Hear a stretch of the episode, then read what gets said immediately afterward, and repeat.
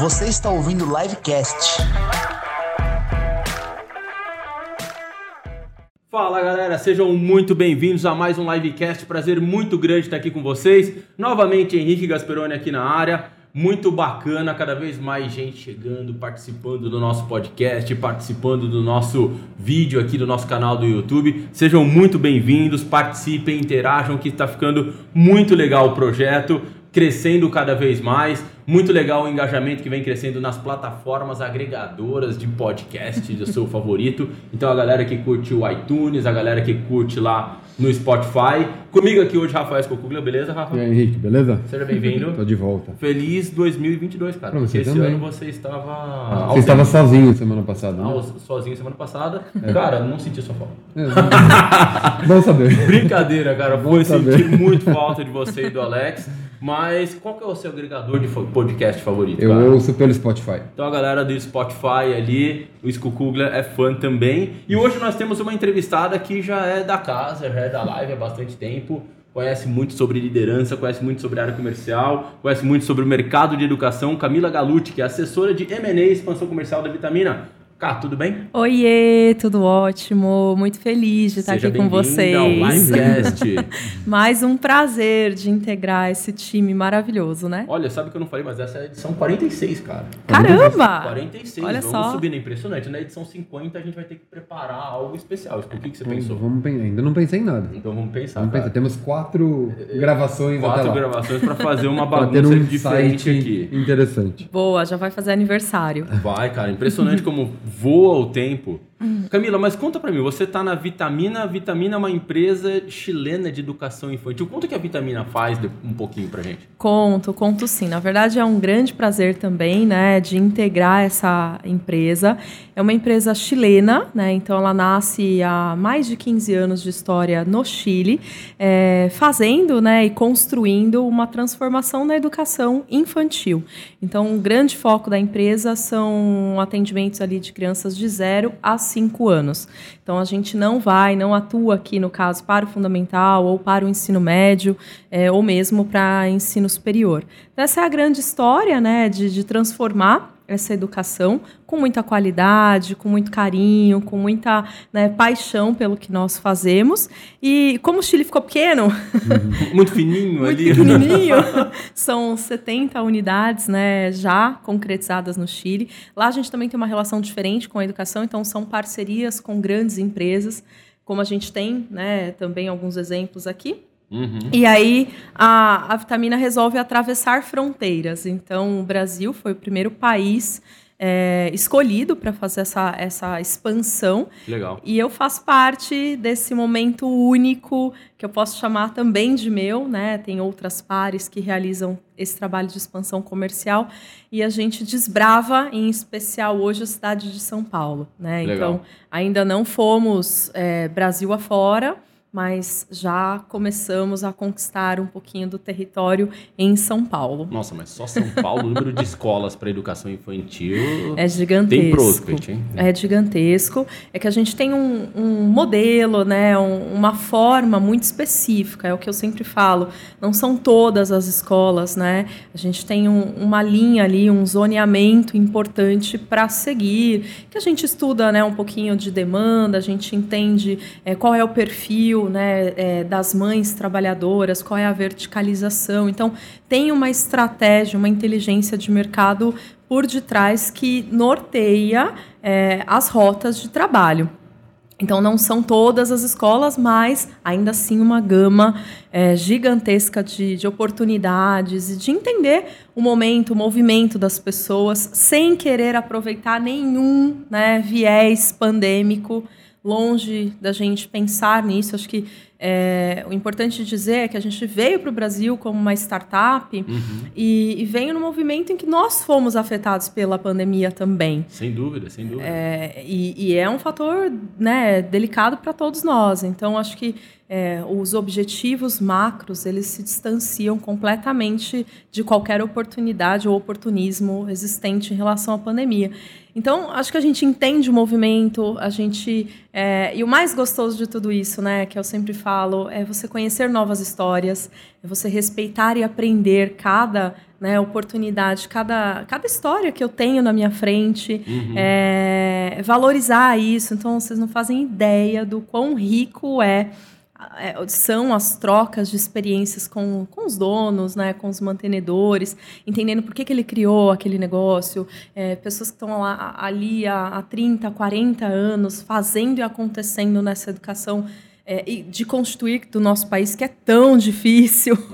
Entender a história por trás de cada Entender oportunidade história. deve ser incrível. né? É, eu acho que aplicando né, a metodologia conheça seu cliente de outras políticas, de outras empresas, de outros negócios comerciais, aqui a gente realmente entra na vida das pessoas. Uhum. É, com muito respeito, mas a gente entra, a gente entende e a gente, de fato, entende a sinergia e onde a gente consegue é, dar continuidade, né? Claro que por um outro viés agora, mas dar continuidade a esse legado que foi plantado como educação. Ah, Então, é muito legal, é muito Deve gostoso. muito interessante porque tem um lado afetivo na Muito educação maior. infantil muito forte, né? Eu sou pai, minha, minha é. filha menor está saindo da educação infantil agora e foi a formatura faz um mês, assim. E tem um, as mães choram e é o As primeiro mães, marco, né? Chorado também. É, os pais também choram. Opa! Eu tô como? chorando, choro. Eu não vale, né? Eu choro por qualquer coisa. Mas é, eu acho legal, porque pelo menos na escola onde a minha, a minha filha estudou, tem essa história é muito. Então, foi lá a dona, ela conta como come- começou e o cuidado que ela tem com as crianças e tal. E, é muito, muito rico, assim. Eu acho que é uma experiência bem interessante para sua carreira, né? Não, com certeza. Eu acho que o aprendizado acima de tudo, mas é isso que você falou. Eu não vendo um produto, eu não. É, é- é uma história de uma pessoa, de uma família que idealizou e que às vezes vem de gerações por gerações. é, e ela se olha fala: puxa, é agora a minha sucessão. Né? Então, acho que diferente de outros negócios, a gente observa que o mundo da educação é, é muito nesse sentido. Para quem que eu vou deixar? Ou como eu vou continuar? Uma hora eu não tenho mais né? É, ou energia suficiente, porque demanda. é, e é um negócio que essas mantenedoras se dedicam das 5 da manhã às 10 da noite, todos os dias, é, intensamente vivendo é, esse movimento. Então, sim, tem muito, muito, né, o lado coração envolvido. E que às vezes é, é delicado até porque eu não consigo tangibilizar financeiramente esse lado emocional. Então, quando às vezes a gente vai para negociar uma escola, eu tenho que é, é, plantar ali né, a sementinha de que, olha, eu não estou falando dessa história toda. Deve ser muito chato. Porque não dá, né? Deve ser muito chato. Não é dá. Não, Não dá pra pagar por, por, a, por a vida, né? Às vezes. Que Nossa, chato. Cara, se lidar com as mães e os pais já deve. Imagina com o dono que aguenta tudo aquilo. Deve ser É, uma. não, é, Nossa. é surreal, às vezes, quando a gente pensa o apego, o apego emocional. é, e às vezes você observa mesmo que a escola, ela não. sozinha, ela não vai ter mais forças, às vezes, de continuar por N fatores. Então, a chegada, né, não só da vitamina, mas a gente tem outros grandes grupos também que fazem e que são importantes no mercado, é, se torna essencial para a vitalidade daquela empresa, como, como negócio. E, e o apego emocional, às vezes, deixa essa visão meio turva. Imagina. Então é delicado, mas é, mas é prazeroso, é gostoso. Eu acho que tudo que a gente pensa e olha como oportunidade, mas com muito respeito, com muita valorização do outro lado, de entender que para ele é o negócio da vida, para a gente é importante, mas é mais um negócio.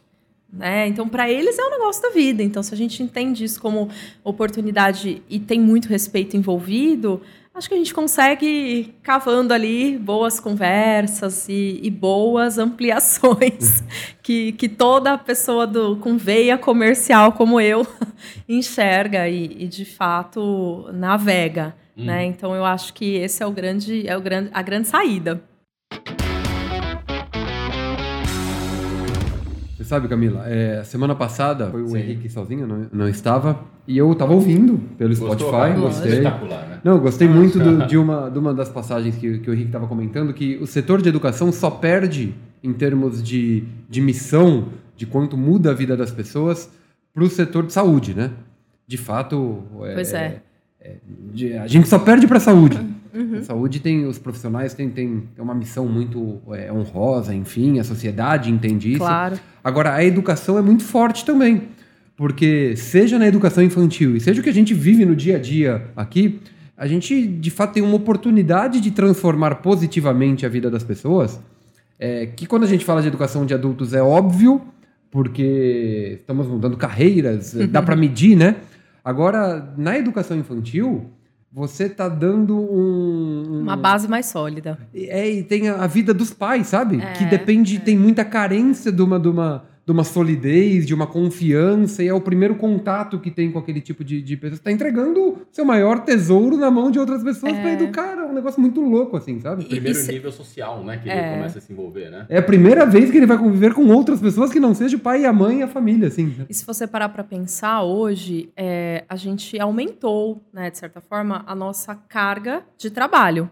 Então, você tem menos tempo, eu sou mãe, né, do Arthur, tem três aninhos, você tem menos tempo para passar com eles, ou para educar, ou para ensinar, ou para transmitir, ou para transformar. É, então, a primeira né, matriz que faz isso é a escola. Sim. Então, sem dúvida, você escolher uma educação é, de, que você né, julgue ali de qualidade, que fale com os seus valores, porque acho que isso é a coisa mais importante. É, a gente está falando de uma criança que passa pelo menos 12 horas dentro da escola. Uau. Então, é, é, quando ela volta para casa, qual é o contato com os pais? Né? Então, acho que você não pode perder também esse momento tão. né? Então, as escolas até fazem assim: olha, a gente dá um pré-jantar, porque o jantar é com a família. Esse é o momento Uhum. de socialização, de construção. E, e aí, quando a gente chega no ensino superior, é interessante a gente notar isso, que quando a gente chega aqui no ensino superior, a gente carrega diversos traumas ou gaps de aprendizados ou situações não bem resolvidas da infância, da adolescência, da sua formação e que você vai querer sanar agora. Então, quantas vezes você não, não tem ali, principalmente no âmbito de trabalho, gestão de conflitos é, é um caminhão de coisas que você não resolveu muitas vezes na sua infância. E, e você traz, e você carrega. Só que agora você é um adulto. E aí? Não, isso é muito louco, sabe? É, isso faz total sentido. Você sabe que aconteceu uma situação comigo uma vez, foi muito em- trágica, tá? Ou engraçada, depende. Mas eu lembro que eu tava no Carrefour, andando, não lembro qual Carrefour que era, mas eu lembro que era um Carrefour. Eu tava andando ali pelas gôndolas e tal, e uma senhorinha veio pra mim, olhou na minha, no meu rosto e falou: Você é o Henrique, né? Aí eu olhei assim Já- com uma cara e falei: Já "Mano, fica não é assustada, né? possível." Pro bem ou pro mal, né? é. Não é possível, mano. Lá vem. Aí ela falou, você é o Henrique, né? Aí eu falei, sou. Henrique, Henrique César Gasperoni, não é? Aí eu, sou. Aí ela, você não faz ideia. Ela foi fechando a mãozinha assim, ó, o ódio que eu tenho de você. Você foi meu aluno, você era uma peste terrível. Como eu te odiava. E não sei o que, eu peguei e fui embora assim. Aí eu falei pra minha mãe, nossa mãe, uma mulher ali. doida, Despertei a ira. Ela falou, ah, não, foi sua professora na quarta série e tal. Eu falei, nossa, cara, que eu era muito terrorista na escola, assim, sabe? Então, era daqueles que eu ficava fazendo a conta certinho pra passar com cinco no final. Eu ia passar de ano lá em fevereiro, na oitava recuperação que E tinha. marca, né? É, e... e- e marca, acho que tanto para o professor quanto para o aluno. E Pra assim, ela, me ela. Com certeza, com, com, com certeza marca, Mas né? marcou na minha, no meu, nas minhas compras ali aquele dia. Não, Mas- e sem dúvida, né? Eu acho que é, é, é bem isso. Acho que a gente fica com as memórias, né? E, as- e não deu tempo da professora falar para você, meu Deus, eu vou te matar. Não, ela fala, né, agora quando vem. Mas você sabe que eu acho que isso me marcou de tal forma assim a minha formação como Sim. eu sempre tive o privilégio de estudar em bons colégios ao longo Uhum. da minha infância, tal, meus pais conseguiram dar essa oportunidade para mim. Mas, de certa forma, uma, um dos pontos que a gente briga aqui na live, acho que é um pouco por isso, sabe? No sentido de fazer com que a experiência do aluno seja uma experiência adequada, sabe? Eu não, é, a- a, a gente luta muito contra é, aquela questão da educação tradicional, mas não da educação tradicional é, das boas práticas da educação que a Claro. gente de fato acredita, né? Claro. Mas o que a gente tenta trazer é uma educação mais moderna, onde a gente entende e trata o aluno como um cliente. É. Né? E eu acho não que é- como um número. Não ou- como número, né? Algo tão, tão assim, mecânico. É, Exato. Eu penso que es- esse é um dos maiores prazeres de estar aqui na live. Né? Eu tava brincando há pouco, mas assim, gente, faz sete anos que, que cá estou, né? Quase duas Copas do Mundo. Quase duas Copas do Mundo, pois é. E, e por que que isso para mim me move, né? Exatamente pela experiência. Eu, eu brinco, não existe aula pronta.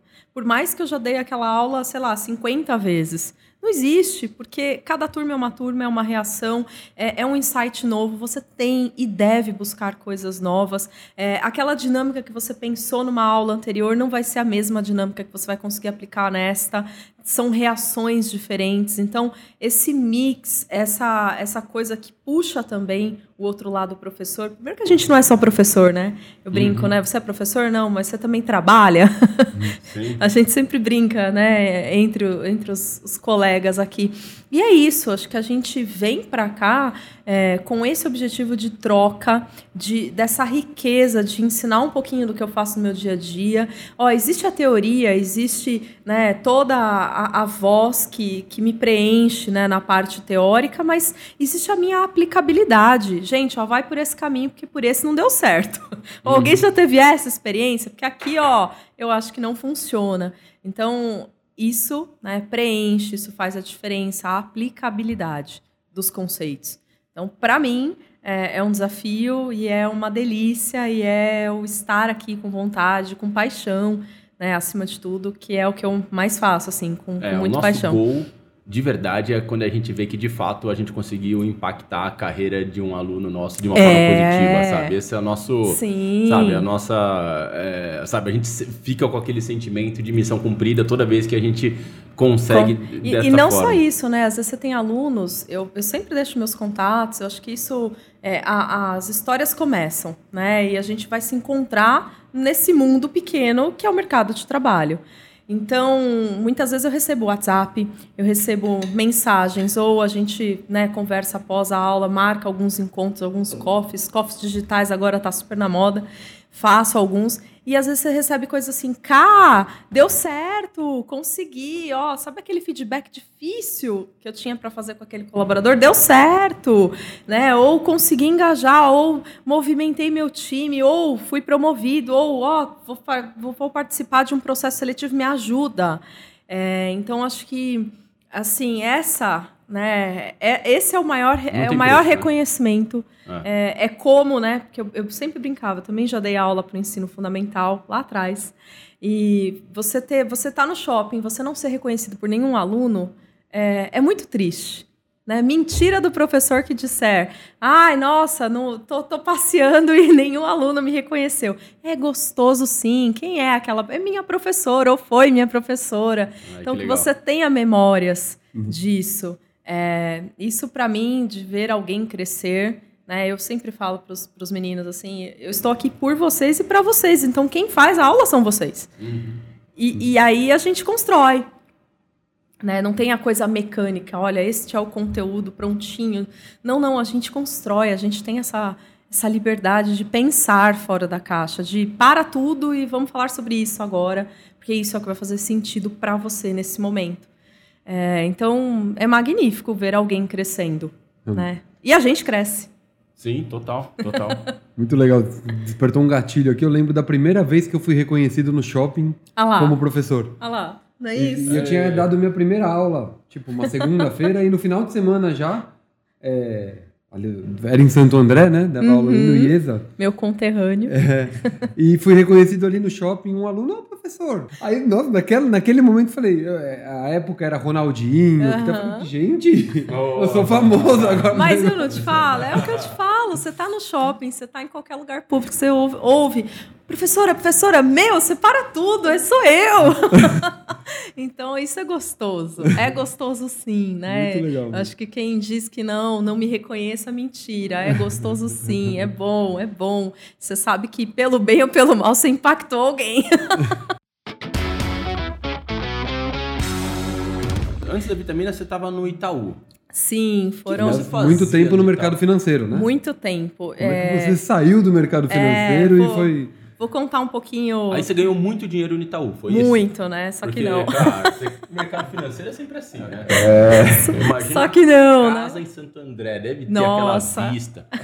A vista para, meu Deus do céu, a laje do outro. Mas assim, contando um pouquinho de mim, acho que você vai entender a conexão, né? É, eu venho de uma família um pouquinho mais simples, né? Mas com muito orgulho de dizer. Então, meu pai sempre foi taxista lá na região de, do ABC, de Santo André. E minha mãe, né, sempre plantou aqui em mim. Ela trabalhou por muitos anos, até hoje trabalha é, em mercado financeiro, em bancos. É, e eu só tinha uma certeza. Eu estudei em escola pública a minha vida inteira. E eu tive uma certeza quando eu saí do ensino médio, que eu falei assim, eu quero fazer uma faculdade. Né? Então, era a única certeza que eu tinha. Tá. Faculdade do que eu não sabia. E quem né, estuda, quem mora em Santo André, dificilmente consegue, às vezes, atravessar a ponte para tentar uma USP. Né? Então, a, o termo de locomoção, enfim, não é tão trivial assim. E aí eu, eu estudei, me formei né, na, na Metodista, mas a minha escolha por faculdade foi uma escolha é, daquilo que o meu dinheiro podia pagar na época. É, e eu escolhi letras. Foi o meu primeiro, foi o primeiro curso que eu tive contato. E, e aí era muito engraçado porque na Mas faculdade. mercado financeiro. É, não. Letras. É, olha que louco, né? Ó, olha a conexão. números. Olha como as coisas acontecem. Pois é, é, é verdade. Piadinha horrível. E, não, super, super realista. É, mas na época, então, para poder estudar na faculdade, eu tinha que trabalhar. Né? Afinal de contas, eu tinha que bancar a minha faculdade. E eu comecei na época no Bradesco. Dentro, eu não era ainda é, é, registrada pelo Bradesco, eu trabalhava dentro de uma corretora que atendia os clientes do Bradesco. Legal. Então, eu trabalhava e eu chegava na faculdade muito cedo. Então, eu falava, meu, tem que fazer esses estágios aqui da vida. O que, que eu vou fazer com os estágios? Então, a coordenadora falou assim, não, você pode dar uns reforços aqui, uma monitoria ali. Pronto, o bichinho me comeu naquele momento. É, então, eu comecei muito cedo a dar aulas na faculdade. Quando, Legal. quando eu me vi, é, olha que engraçado, quando eu me vi, eu tinha uma turma de 80 alunos, a professora só me entregava o conteúdo que ela queria que eu transmitisse e era eu que tocava a aula. É, e em troca disso, eu tinha os meus estágios ali que eu não conseguia cumprir no- em alguns horários, então eu cumpri todos na escola, na faculdade. Mas a partir dali eu despertei um. Eu falo, tá vendo? Nada é por acaso. Eu desper- despertei uma paixão mesmo, um, um ensinar que está dentro de mim, que eu gosto, é, e que a partir de então eu nunca mais me distanciei. Só que minha carreira começou lá, com 17 anos, muito menina, dentro do Bradesco. Eu falei assim: meu, eu não quero mais ficar aqui, né, sem registro. Eu preciso também, né, ser registrada. Quero entrar, quero ser um, um bancário como todo mundo, né, ter lanchinho, ter isso, ter aquilo, ter zilhões de benefícios que o mercado financeiro proporciona. Isso é muito legal. Então, comecei na escola Bradesco. Só que lá, né, você aprende tudo. Então, é- é uma escola, literalmente. Então, tudo que eu sei de planejamento comercial, de atendimento ao cliente, de, de conquista, de time, de formação, de, de novos negócios, de expansão, eu devo ao mercado financeiro.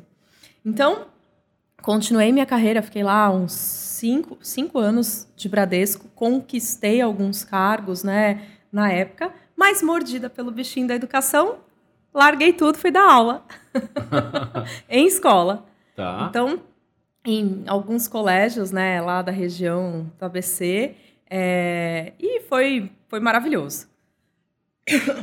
Nossa, e você estava no mercado financeiro, saiu para voltar para dar aula, mas aí depois você voltou para o mercado financeiro? Pois é. E aí eu fiquei uns quatro anos dedicada né, a, é, a história de aula mesmo. Ensino fundamental, ensino médio, educação de jovens e adultos, tudo. Eu pedi as contas no Bradesco, que foram cinco anos, e fui me dedicar ao mundo de dar aula. Então, fui vivenciar isso, né? Ensino fundamental, médio, educação de jovens e adultos. Foi maravilhoso. Sinceramente, assim, foi maravilhoso. Mas eu tinha sonhos ainda financeiros para conquistar, e como a gente sabe, né? O professor nesse país, ele não é É Uma- difícil, né? não é uma muito situação complicada, que né? você consegue. Então, assim, um dos meus grandes sonhos que eu posso citar aqui era estudar na FGV e me formar. Não, e aí é um erro. É, hoje a gente já tem, né, outras visões, mas na época Era. era, era um, o meu primeiro sonho, né? Além Uhum. de, de você querer, obviamente, viajar para outros países, ter sua casa, ter bens, né? Ter, ter uma vida financeira que te permite. E eu volto para o mercado corporativo. Só que a única coisa que eu sei fazer na vida, né, foi trabalhar na área comercial. Mas eu tive um desvio. Eu voltei para uma empresa de tecnologia da informação. E quando eu descobri que nada na vida eu sabia fazer do mundo ali da tecnologia da informação, eu acho que isso é importante, né? A gente reconhecer habilidades. Por isso que eu sempre falo qual é o teu foco, mas acima de tudo, qual é o teu propósito. E voltei para o antigo Banco Real, né, com a fusão ali do Santander. Tive que voltar novamente como assistente, saí né, ali do cargo de gerente, voltei como assistente, mas foram mais cinco anos de Santander, de conquistas também. É, novamente, né, fui galgando ali. E lógico, não parei do outro lado, então continuei. É, me formei né, em pós em comunicação, depois fiz gestão financeira, controladoria, auditoria, que era um, um necessário ali, né, um movimento necessário até para os conhecimentos bancários. Na GV. Na GV, Gostou? gostei, acho que foram bons, né, bons ensinamentos ali. Legal. E também depois fiz gestão de pessoas, é, porque eu entendi que o meu, meu movimento era gestão de pessoas, né? Então acho que você pode, de fato, entender de um negócio financeiro, mas você precisa né, cuidar muito mais ali das pessoas, que é o que move e faz a gente chegar nesse resultado todo. É, e ali dentro do Santander, acho que sempre à frente de novos negócios, então inaugurei é, o primeiro segmento que a gente tem do Select hoje, que é o segmento alta renda, eu pude implementar lá na cidade, né, na cidade de Santo André, que é de onde eu sou. Então, é um movimento em que você, é, de fato, faz toda a estratégia, o planejamento comercial, que você é, vai atrás, que você qualifica leads, que você é, alcança objetivos, metas, resultados. Então, é, é, é a vida né, cíclica, não só da área comercial, mas do mundo financeiro. E aí eu tive o convite, né? Então já, né, a minha carreira sendo, né, bastante ascendente, mas é, tive convite do Banco Itaú, onde eu fiquei ali por mais sete anos e já numa estrutura de gestão, então inaugurando novos negócios, cuidando de, de plataformas digitais. Então a primeira plataforma digital que a gente nem sabia como seria né, e o que aconteceria com ela eu tive a honra de inaugurar, é, de, de, implementar, de, de, pensar na estrutura desse negócio, de fazer né, com que a mudança cultural, não só interna, mas externa, né? Imagina como que a gente venderia um produto por telefone, por SMS, por videoconferência, por chat ou por WhatsApp, o que hoje é tão comum. Hoje você não se imagina mais né, falando com o seu banco sem ser de maneira digital. Uhum. E há uns sete anos atrás, isso era completamente né, novo, não só né, para as pessoas, para o cliente, mas para as pessoas que lá trabalhavam. Pô, será que isso dá certo? Eu já tenho dificuldade de fazer ou concretizar uma venda pessoalmente, imagina por telefone. Então, acho que a gente. E, e detalhe, né? Atendendo o Brasil inteiro. Né? Então, será que eu é, penso da mesma maneira que eu atendo o Rio de Janeiro, eu vou atender São Paulo? E, e, o sulista, e o mineiro. Então, né, como é que fica toda essa estrutura de, de leads? Ou como que eu, que eu disparo uma mensagem? Hoje a gente tem, tem vários mecanismos que pensam a respeito, mas antes era a gente que fazia de forma manual. Então, estar à frente de um time grandioso, né? Então, eram pessoas, eu tinha o quê? 30 pessoas comigo, é, formando uma única plataforma, depois aumentou, foram para quase 50. então, eu me sinto muito orgulhosa assim por toda a passagem que eu fiz, que eu conquistei, que eu aprendi, que tem muita coisa ainda para aprender. E lógico, associado a isso, eu nunca larguei a paixão de ensinar, mas eu também pude perceber, olha como é interessante a gente perceber as habilidades eu pude perceber que eu não preciso estar à frente de uma sala de aula para ensinar ou para mobilizar. Não, eu posso fazer isso com o meu time. Eu posso engajar o meu time, eu posso ensinar o meu time, então eu posso fazer toda, toda a experiência de uma sala de aula para o meu time. Né? De uma forma diferente. Uhum. Então, não deixei de fazer a paixão, não deixei de fazer aquilo que eu amo ou que eu sei mais fazer, ou que seja o meu maior ponto forte, que, aliás, eu sempre falo muito disso nas minhas aulas. Descubra os seus pontos fortes e trabalhe para que esses pontos fortes estejam latentes cada vez mais. É, e eu descobri que eu podia fazer isso com o meu time. Quais são os seus maiores pontos fortes como líder? como líder? que você percebeu? Porque o pessoal. O que, que eles mais percebiam em você ou que você percebeu e falou, vou intensificar nesse sentido? Olha, acho que são alguns que hoje eu tenho mais consciência, né? Então, são eles comunicação. Então, amo, né? É, tem muitas técnicas para isso acontecer. Acho que a comunicação não violenta, acho que você pensar numa escutativa, é você trabalhar com algumas técnicas de programação neurolinguística. Então, tudo isso, associado à bagagem, né, faz com que você tenha um, um, um, insight, você tenha um pouquinho a mais, esteja à frente, ou que você tenha mais sucesso dentro né, de qualquer ambiente e, sobretudo, você pensar que a comunicação não acontece só com o seu time, mas com uma cadeia de stakeholders, com superintendentes, com, né? Então, como que a inteligência emocional se organiza nessa frente da comunicação? Legal. Então, acho que esse é um ponto que eu ainda tenho muito para estudar, mas que eu adoro e que me faz aqui a diferença no mercado de trabalho. É, um segundo ponto forte é o carisma é você de fato ter a empatia, mas ao mesmo tempo. Aquele jeitinho. É, o, sabe como conquistar. O sorriso na voz. é, é interessante notar que num, num movimento digital, em que a gente não tem o olho no olho com as pessoas, a tonacidade, a voz, esse sorriso de voz vai imperar. Vai ser uhum. decisivo para uma é, tomada de decisão do outro lado. Então, eu também descobri que é, essa questão do carisma é importante.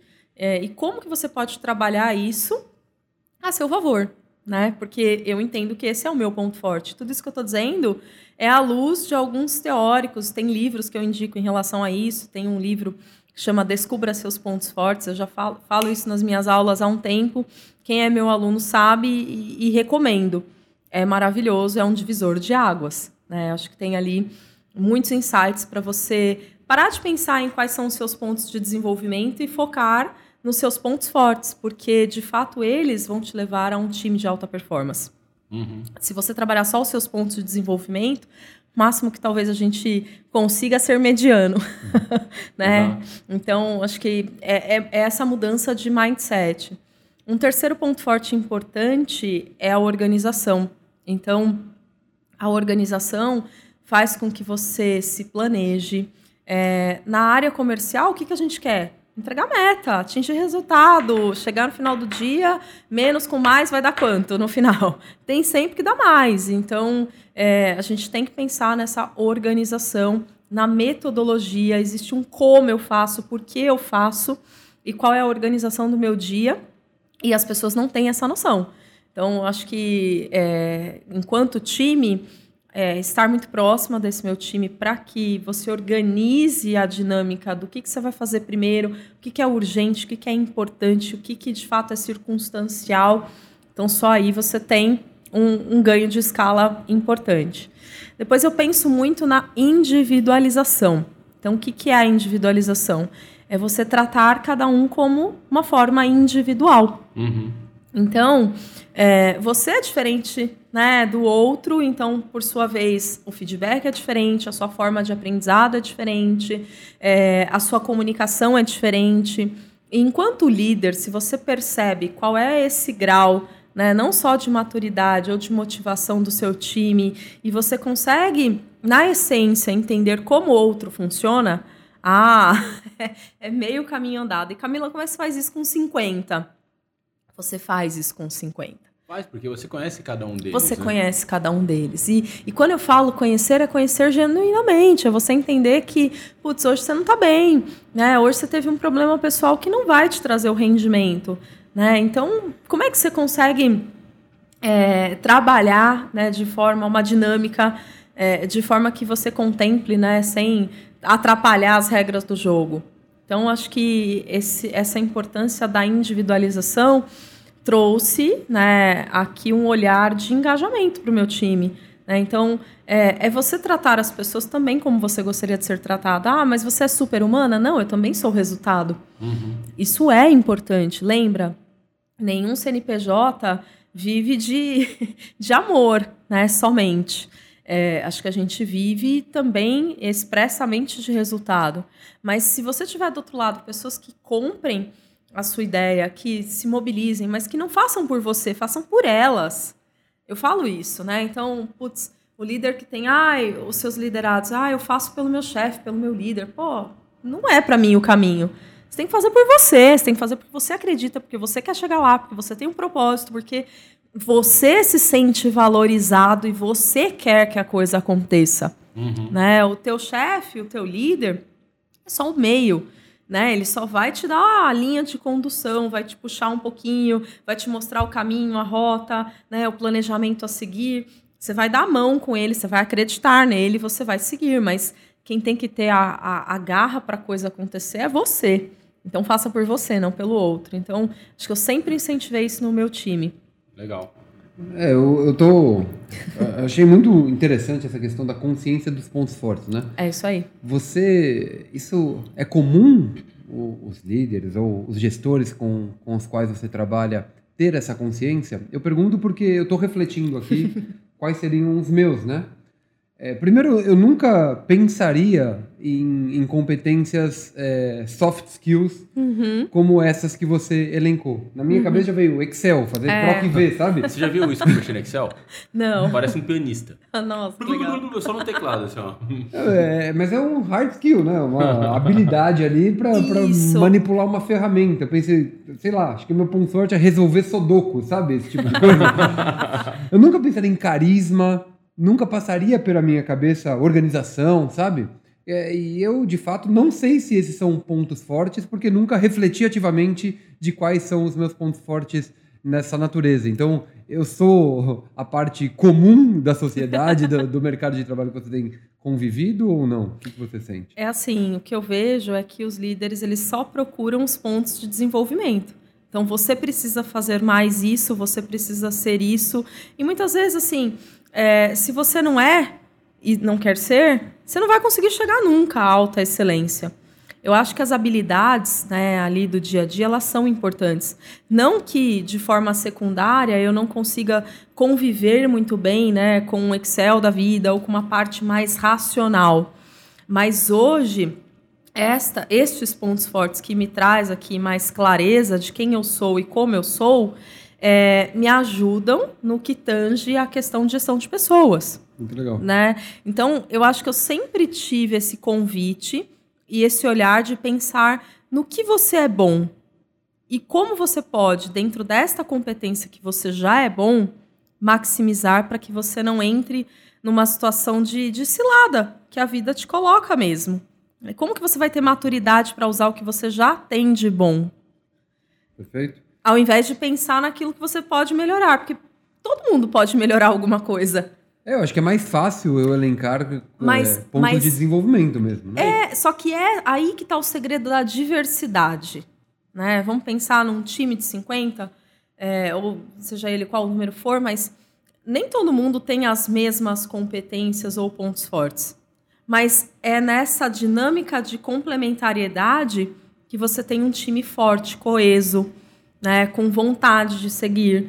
E, e, é isso, né? Então você vai ter alguém com maior habilidade, talvez mais técnica racional, e outras habilidades no âmbito mais soft skill.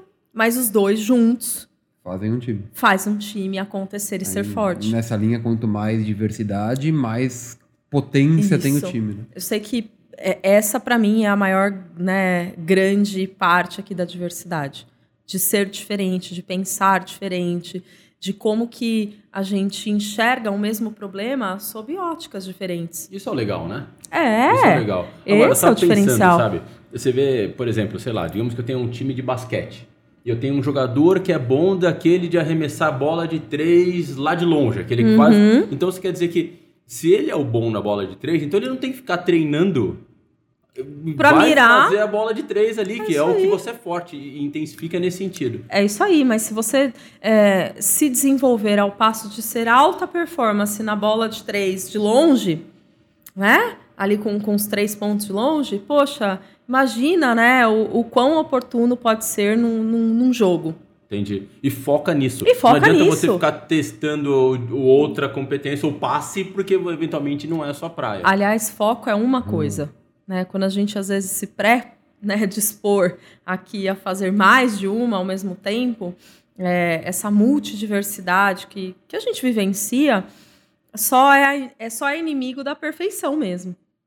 Então, se eu tenho clareza e consciência do que eu sou bom e do que eu posso ainda melhorar daquilo que eu já sou bom, nossa, você vai pra lua, né? Cara, você Gostei, gostei. O livro é Descubra seus pontos fortes. Vamos Descubra deixar seus aqui pontos fortes, deixa aí. na descrição Tem do, um, do post. pro- tem pro- um pro pessoal teste, inclusive, dentro desse livro, que é um divisor de águas. Ele não é. Ele é o que você é, né? Então, é, vai mapear ali os seus cinco pontos fortes, enfim, e trazer a, a clareza do que você precisa desenvolver. Como é que eu faço para identificar o estilo de liderança que eu tenho? Uhum. Você sabe se existe alguma forma? Você tem alguma dica para eu saber como que eu sou como líder? Ah, sim, tem, tem inúmeros testes né, no mercado.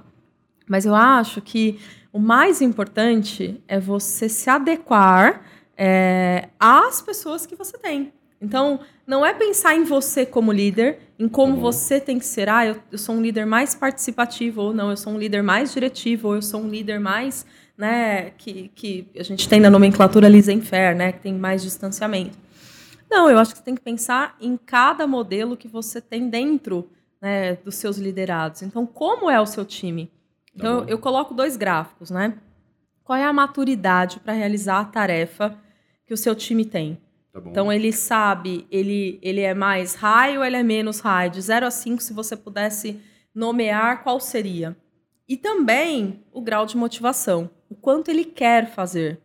Porque a gente bom. tem aqueles que não querem, aqueles que estão em cima do muro, certo? E aqueles que querem muito Estão na pegada. estão na pegada. Então você tem alguns, pô, pensa comigo, aquele que não quer fazer, mas ele sabe fazer, adianta você ficar num discurso maravilhoso, participativo, diga-me o que você acha, ou o que, que você tem para fazer. Não, o cara não quer fazer. O que, que você precisa? De voz de comando, de direção, de diretividade. Né? Então, os verbinhos no imperativo aqui vão funcionar. Faça, bora, você não quer, mas ó, eu sou. Esse é o caminho, é por aqui que a gente vai. Então, Só, só para ilustrar para quem está só ouvindo no podcast. No eixo X, aqui é. Você coloca o grau de maturidade Tá bom. para Do realizar a liderado. ação do, não, liderado. Para a tarefa, né? É, pensando no Grau de liderado. capacidade dele executar aquela É, tarefa. exato, grau de capacidade, mas pensando na pessoa. Tá Da bom. pessoa. Né? Isso aí, do quanto ela consegue desenvolver aquela tarefa. Então, por exemplo, o com Excel é alto. Isso. De Isso. 0 a 5, 5. Isso. né? E no eixo Y, vamos pensar aqui no grau de motivação, o que move para realizar a ação. De 0 a 5, quanto ele quer fazer isso? Tá, então você tem que fazer uma matriz de probabilidade de um cliente eh, ser inadimplente, certo? Então eu vou falar, School, qual que tá afim de você vai perceber eh, conversando com ele, tentar entender quão afim que ele tá de comprar aquele desafio. Exato. Você sabe que ele tem competência, mas eventualmente a pessoa. Mas ele não quer, Não, não tá quer naquele fazer. momento. É, Beleza, Sabe? então vamos, vamos ilustrar isso. É isso aí. Não tô querendo, não tô afim de fazer essa planilha aí, não. Tá Eu bom. Até tem, mas não. não Dá trabalho. chato, não tô. É tem isso tem coisa mais bacana de fazer. Uhum. Aí qual que tem que ser a postura do líder com relação a esse quadrante que caiu de baixa motivação e alta competência? Por exemplo, só para exemplificar para o pessoal que tá. Bom, primeiro ponto, né? Tentar entender um pouquinho com ele o que o move para realizar a ação e por que que ele não quer. Certo? né? Ah, não tem jeito. Você já tentou diversas alternativas, não rolou. Você precisa entregar teu resultado, não precisa? Teu modelo de ação aqui é ser mais diretivo. Tá bom. Não dá para pensar, né, gente? Vamos lá, temos que entregar. É, obviamente que você depois tem várias sacadas para poder resgatar, né? Acho que a gente tem que acreditar nas pessoas e como engajar essas pessoas. Mas um recorte rápido e objetivo é: não tá afim, meu amigo, temos que fazer. Perfeito. Beleza? Vamos ser diretivo. E o contrário. Eu tô muito Agora, afim, eu tô mas. não- muito afim, mas eu ainda não sei. Opa, eu ainda preciso de um senso de direção. Eu posso aprender com os meus pares, eu posso fazer junto, mas eu não vou precisar tanto, né, é, daquela voz de comando mais, né, acentuada. Perfeito. Então eu posso ter voz de comando, olha, o que, que você acha disso? Vamos pensar aqui, faz assim. Ó, senta com o Henrique, vê como que ele faz. Amanhã você me traz. Perfeito. Opa, você está engajando e ensinando ao mesmo tempo. né? Você tem ali um- um- uma rotação. É, agora, putz, eu sei pra caramba. Já estou no nível 5. E eu quero fazer o negócio acontecer. Você quer alguém no teu pé te enchendo o saco o dia inteiro? Oi, aí? Que hora que você vai me entregar? Ah, e aí? Já ficou pronto? Você quer alguém assim? Não, Não. isso vai ser um fator de desmotivação. Então conheça as pessoas com as quais você trabalha. Aí a intervenção do líder acaba sendo negativa. Exato. Nem Acaba sempre a intervenção. Exato. Pô, ele não confia em mim. É, ele não, não acredita que eu posso. Ele não, não acredita que eu vou entregar. Então, a melhor estratégia aqui é, cara, você vai me entregar? Beleza. Precisa de algum apoio? Se precisar, eu tô aqui, mas eu confio em você. Te espero lá na sexta-feira. Você não vai ligar, não vai. Você confia. Porque você já sabe que ele tem alta competência E, e ele quer, ele tem alta motivação, ele vai fazer. Então, né, não precisa de intervenção. Logo, dos 50, quantos sobraram para você gastar a sua energia no tempo? Veja, esse cara não está esquecido. Tá. É, ele está apenas ali, né, já adormecido, porque você já sabe, né, dessa confiança, desse grau de entrega dele. Então, teu foco de ação é naquele que quer fazer, mas não sabe. Quanto mais você trouxer essa galera que quer e não sabe para o grau de alta competência, putz, você só vai ficar com aquele ó céu, ó Deus, ó vida. E fazer com que esses não contaminem os outros. Muito legal. Então, é, respondendo a sua pergunta, não é pensar em que líder você é, porque na verdade você precisa ser um pouco de cada coisa. Sim.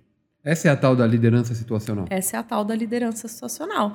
Mas é você pensar em como é seu time, como seu time está, qual é a maturidade dele e o quanto ele quer fazer.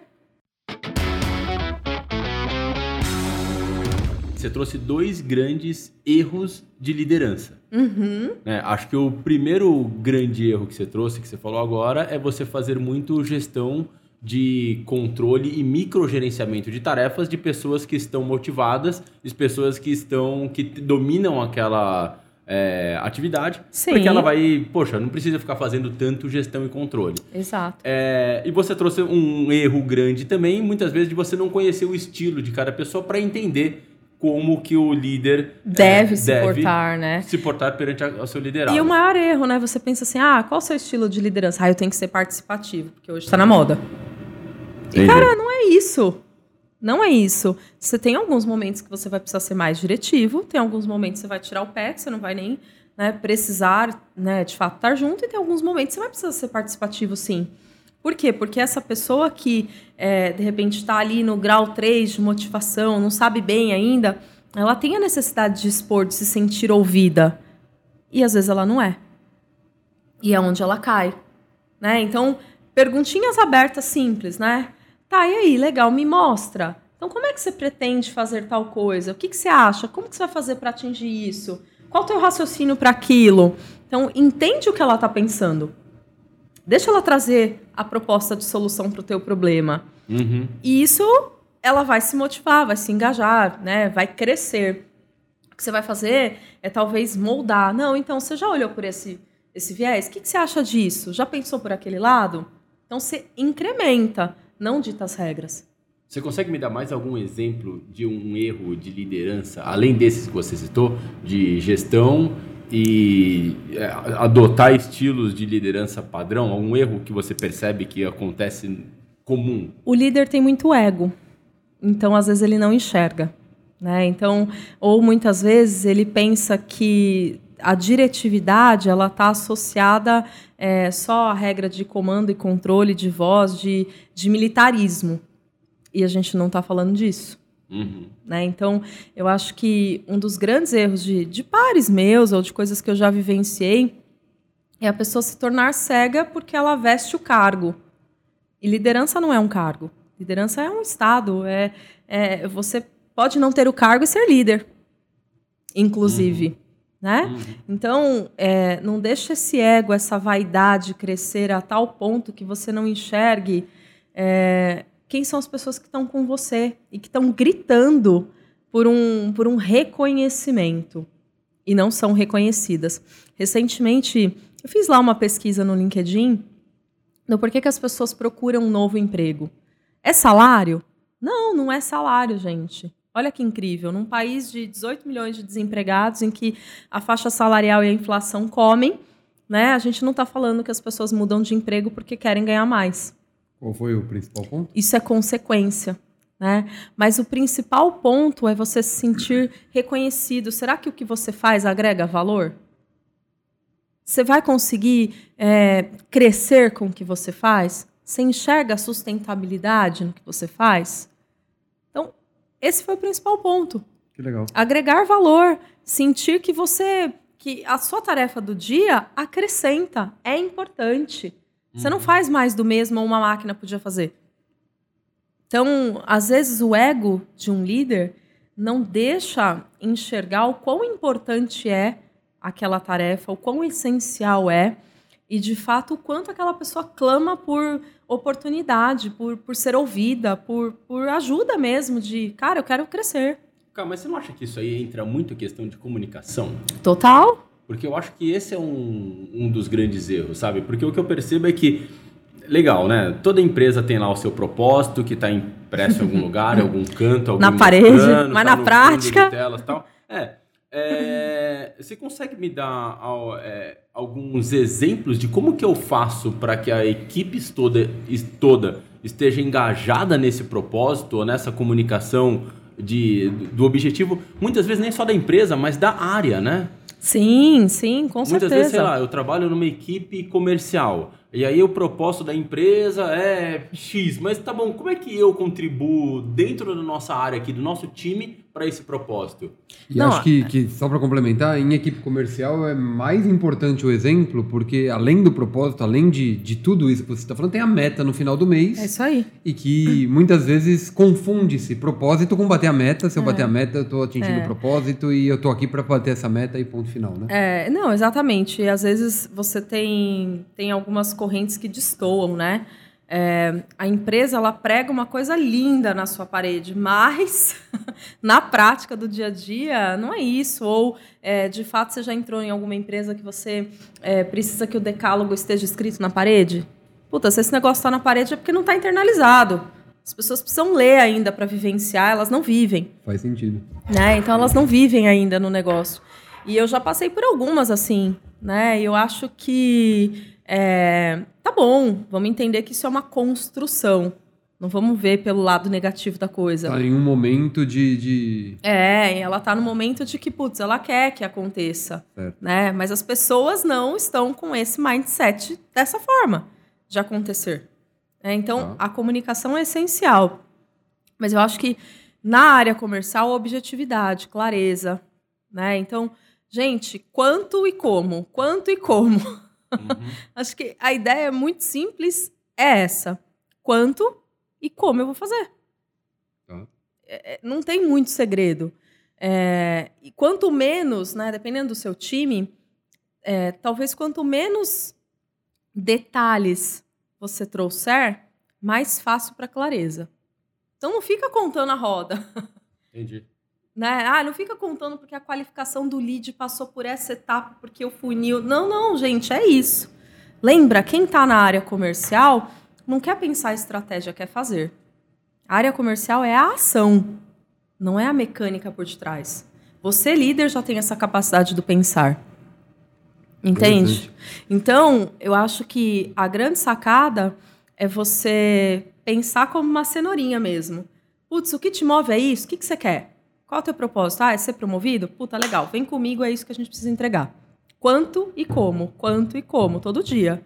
Né? É, é uma lavagem cerebral de todo dia do quanto e como você tem para entregar Puta legal, conseguiu no final do mês teu reconhecimento financeiro ou teu reconhecimento, né, seja pelo âmbito de carreira é esse. Você sabe que uma hora, né, ao atingir por consequência ali as suas, seus, suas metas, você vai chegar lá. Esse é o reconhecimento da área financeira. Não vai vir alguém de fora. Sim. A realidade é essa. Então, menos é mais, sabe? Quando você dá essas dicas de comunicação, falando de bater a meta, atingimento de meta, e você falou do LinkedIn, que você fez uma pesquisa, é, tem um tema que eu acho interessante, porque é, eu recebo uma porrada de pessoas que me adicionam lá no LinkedIn e tal, e muitas vezes eu aceito. Quando eu aceito, já vem uma mensagem: Oi, Henrique, tudo bem? Vamos marcar uma reunião que tem um negócio. Tá, Geralmente é o curso de inglês, né? é uma porrada. Olha, hoje eu não sei o que eu recebo mais. Uhum. Se são essas mensagens no LinkedIn me oferecendo para marcar uma reunião, alguma coisa, ou se é a Rafaela da Claro me ligando, sabe? Aqueles, oi, meu nome é Rafaela da Claro, eu tô com uma prova. Super! É, o que eu fico me perguntando é. Se a Claro continua mandando a Rafaela ligar para todo mundo, é que alguém compra, não é possível. que ela faz um milhão de ligações, alguém deve comprar. E no tá LinkedIn... Tá dando ROI, né? Deve tá dando ROI. Ela ganha pelo volume, né? Mas não, às vezes não, né? E no LinkedIn, eu recebo tantas mensagens dessa forma que alguém deve cair num, numa estratégia como essa, sabe? Você acha deve que ter alguma conversão. Deve, deve, que deve ser zero ponto caralésimo de alguma coisa. Mas você acha que faz sentido ainda, sabe? Olha... Será que a gente não tá num modelo meio talvez. Quem... Arcaico de algumas é, coisas, é, né? Você não acha? Sim, o LinkedIn, por que, que ele nasceu? Ele nasceu para criar networking. Vamos pensar que você trabalha em um segmento e você desce um raio-x no teu segmento, você conhece pessoas só do seu segmento. Com o advento do LinkedIn, você tem a possibilidade de conhecer pessoas dos mais variados segmentos. E aí você fez uma pergunta assim: "Puxa, Camila, você saiu do mundo financeiro e você foi para um outro universo educacional, ambos na área né, é, comercial. Uhum. Porque a competência é minha, não é do banco que eu atuei. Então, essa é a diferença. Só que quando você trabalha em um determinado segmento, você tem a tendência de conversar só com pessoas daquele segmento, que é o grande primeiro erro. E o LinkedIn, ele veio para te proporcionar essa múltipla, né, né é, esse múltiplo contato. Então, somos de segmentos diferentes, a gente pode entender aqui o que temos em comum numa área comercial, por exemplo. Uhum. Né? O que, que, será que tem em comum uma área do varejo né, com a área de tecnologia da informação? Quais são os grandes, as grandes oportunidades, os desafios? Então, acho que o LinkedIn veio para isso. Só que hoje, ele virou uma ferramenta social é, em que as pessoas vendem o seu trabalho. Só que, como toda ferramenta social, como a gente tem outras também, né? O que, que, a, o que, que tem por detrás? É, cientistas de dados, né? A gente tem é, algoritmos sendo mo mobilizados ali. Então, a grande sacada é: você tem dois candidatos que são iguais, na, nos mesmos níveis de competência. Por que, que o, o candidato A se sobressai ao candidato B e um recebe a proposta e o outro não. Certamente é, é essa manipulação que a gente tem dos algoritmos. Obviamente, essas ligações, né, sem conhecer um pouco do, da qualificação do lead, ou conhecer um pouco do cliente, é, o grau de conversão deve ser muito mínimo. Uhum. Mas deve ter uma massa que fica fazendo isso justamente até para qualificar o lead, né? Até para dizer que o público A é melhor que o público B. Então, então deve ter. Mas para mim é obviamente ineficiente. Né? Eu acho que a gente tem algoritmos para pensar do LinkedIn. É, acho que a gente tem formas muito mais assertivas de se candidatar, por exemplo, a uma vaga, uhum. né? de se tornar visível para um headhunter é, e de vender. Acho que a grande sacada é não venda a tua experiência, venda o porquê você é, é pode agregar naquela vaga. Por que você é a pessoa certa para aquela vaga? Não é a tua experiência. Vem das tuas competências para aquela vaga. Mas aí tem uma série de, de dicas né, que a gente pode pensar que faz com que o robô, na hora de ler, te coloque à frente do outro. Né? Por que, que você é mais. É, tem mais likes que o outro? Será que só vai ter oportunidade de emprego quem é mais pop né, no LinkedIn? Sim e não. Uhum. Uhum. Não, hoje em dia você tem um algoritmo, o próprio Instagram usa muito algoritmos Oh, a partir disso. é isso né? aí. Eu vi, inclusive, é, para quem está acompanhando a gente lá em. Eu sempre falo com o pessoal do futuro, né? Tem as pessoas que estão em 2025, 2026 que estão assistindo a gente agora. Com certeza. Mas é, o Instagram deve voltar com a possibilidade de você desligar o algoritmo de. é, Das pessoas que você quer, não, né? de é, exibição dos feed Uhum. para voltar para a ordem cronológica, né? Porque É. agora ele te coloca Eu li sobre o isso. que você é, normalmente curte em cima e o que você normalmente passa direto fica lá para baixo, então muitas vezes você nem vê. Mas Uhum. agora a proposta deles é ter uma nas configurações lá você voltar para a ordem cronológica como era lá no passado. Né? Ou seja, o algoritmo não vai funcionar naquele caso. Para né? aquele caso. Mas É. para o LinkedIn, que a gente está falando de Mas pla- ele usa muito, o LinkedIn Muito. é totalmente a base do É algoritmo. totalmente essa base. Base esta que às vezes a gente tem pouco conhecimento, porque são coisas mais de outros países, não só brasileiras, mas que fazem o total sentido. Da gente. Então, assim, às vezes o teu sentimento é: ai, Camila, eu me candidato para 50 mil vagas. E aí eu só recebo aquela mensagem pronta do robô assim: obrigada por participar do nosso processo. Você permanecerá no nosso banco de dados. aquela mensagem padrão. E aí você fala: meu, eu sou um ET, eu não sirvo para nada, a minha competência é ruim. Não. É, não é, é a formatação, é tem, tem uma série né, de, de regras para que você se torne à frente do robô que está ali manipulando todas essas informações. E, e a gente conhece pouco disso. E quando a gente fala de algoritmo, né, acho que o principal ponto do algoritmo, às vezes, muitas vezes a gente fala de que, ah, ele está sendo é, manipulando qual informação por algum motivo ele quer te ver. É, galera, vamos pensar um pouco no caso da Microsoft, que é a dona do LinkedIn. O que o LinkedIn quer é vender publicidade. Então, quanto mais você rolar o seu feed lá, quanto mais Exato. você. Mas se for tempo de produtor de tela- conteúdo, né? É, Tempo quanto de tela, né? o- share of É, screen, né? Quanto é. mais tempo de tela você ficar no LinkedIn lá rolando a sua tela, mais publicidade vai aparecer, maior a tendência de você comprar. Então o que ele tenta fazer ou imaginar é, bom, eu vou começar mostrando aqui para ele as, publica as publicações ou o tipo de conteúdo onde normalmente ele interage, É isso então aí. ele vai ficar mais tempo na tela e você vai, né? Quantas vezes a gente Ter não se mais interação. é, né? quantas vezes a gente já não se pegou no Instagram rodando, rodando, e fica lá Uhum. e fica, e fica. Você olha e fala, cara, já tô, sei lá, quanto tempo aqui, eu nem tô prestando atenção mais, mas de repente você desliga. Então o que ele entende é que se você, se ele te mostrar algum conteúdo que não seja tão relevante para você, ou que normalmente faz você desligar, ele joga lá para baixo. Ele joga lá para baixo. E não é só isso, né? Vamos pensar do outro lado? Pensa num recrutador de uma grande empresa. Né? Aquelas empresas, geralmente as famosas, das melhores empresas para se trabalhar. Pô, quantos currículos que esse cara não recebe? Tá bom? Né? E você acha que ele consegue, desse mundo de mil currículos, que às vezes você olha lá na vaga, quantas pessoas se candidataram? É humanamente impossível, do outro lado, de forma manual, alguém ler mil currículos. E Uhum. selecionar dois, três, quatro, cinco para uma entrevista. Você entendeu? Uhum. Então, é, é, é e se faz necessário que haja uma inteligência artificial por detrás para ajudar a manipular, a peneirar, né, a, a trabalhar é, quais são os skills que vão chegar à frente.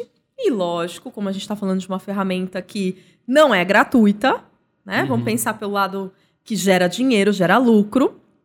Eu tenho ali o tempo de quem tem mais é, curtidas, eu tenho o tempo de quem mais intera interage e produz conteúdo, quem tá ali mais tempo na tela, quem, quem tá ali, né, mais pop, né, de utilização. Deixa eu ver se eu entendi. O que você está falando é, se você tem é, o seu perfil lá do LinkedIn e você está procurando uma vaga, por exemplo, para trabalhar numa empresa X com tais competências, procure mostrar essas competências através de conteúdo, de informações, ou de curtidas, ou de interações no seu perfil É isso aí. que tenham é, Que, te promovam, né? que te mostrem que você está preparado para aquilo. Você quer dizer é que as pessoas hoje muitas vezes não têm esse cuidado e fica se candidatando.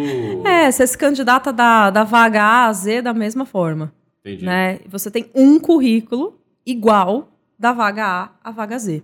Entendi. E isso não vai funcionar. Né? Então, primeira coisa, você tem lá, né, então acho que são alguns pontos importantes. O quanto você interage com pessoas do segmento que você quer ingressar ou, ou né, transacionar. Segunda coisa, quanto de conteúdo que você produz, né, que, que, que chama a atenção das pessoas, quanto que você interage curtindo, comentando, publicando também.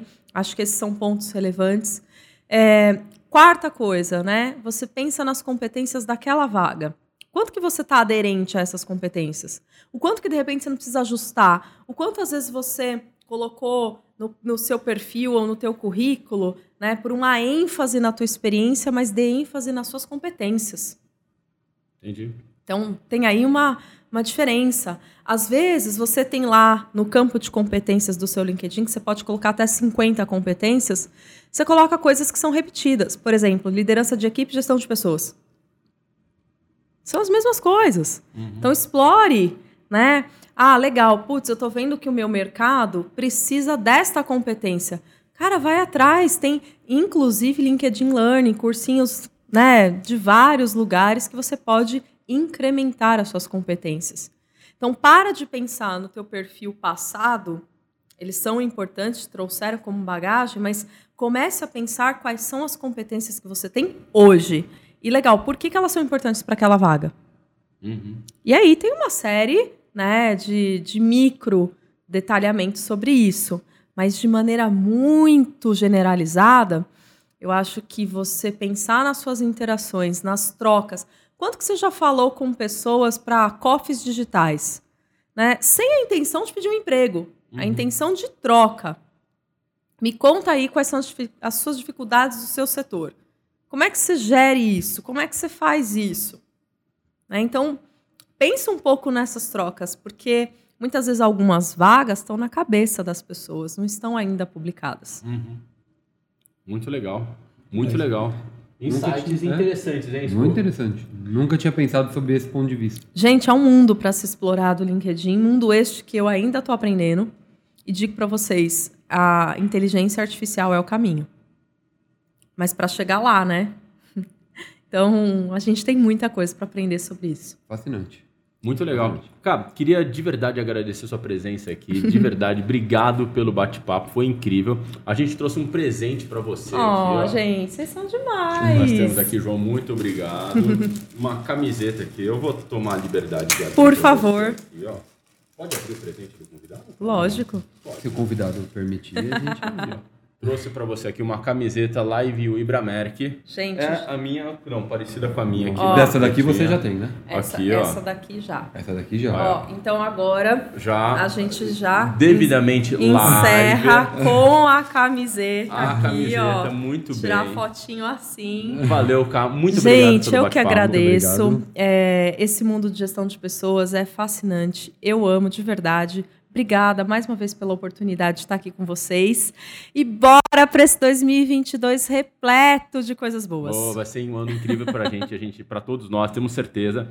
Galera, é, todo mundo que curtiu aqui, se quiser deixar um comentário, quem quiser bater um papo com a K, aqui está embaixo o perfil do LinkedIn dela. Pode adicionar você, pode mandar deve, mensagem, deve. pode falar dicas de área comercial, dicas planejamento, de, área... de engajamento de pessoas, de LinkedIn, de tudo. O que eu puder agregar. Aproveita e já compartilhe esse episódio no seu LinkedIn. É isso! Aproveita e compartilhe também. Galera, de verdade, muito obrigado para todo mundo e vamos interagindo e super bacana a gente recebendo o feedback da galera que está comentando lá nos cortes, comentando no canal. A gente está lá acompanhando e eu acompanho todos. O meu perfil e do School estão aqui embaixo também. Estamos à disposição para nos falarmos. Beleza, pessoal? Cá, obrigado. Obrigada. Espero vocês em todos os contatos, nas redes sociais. Não hesitem, podem mandar mensagens que eu respondo. Valeu, desculpa. Valeu, galera. Abraço, pessoal. Até, Até a próxima. Até. Tchau, tchau.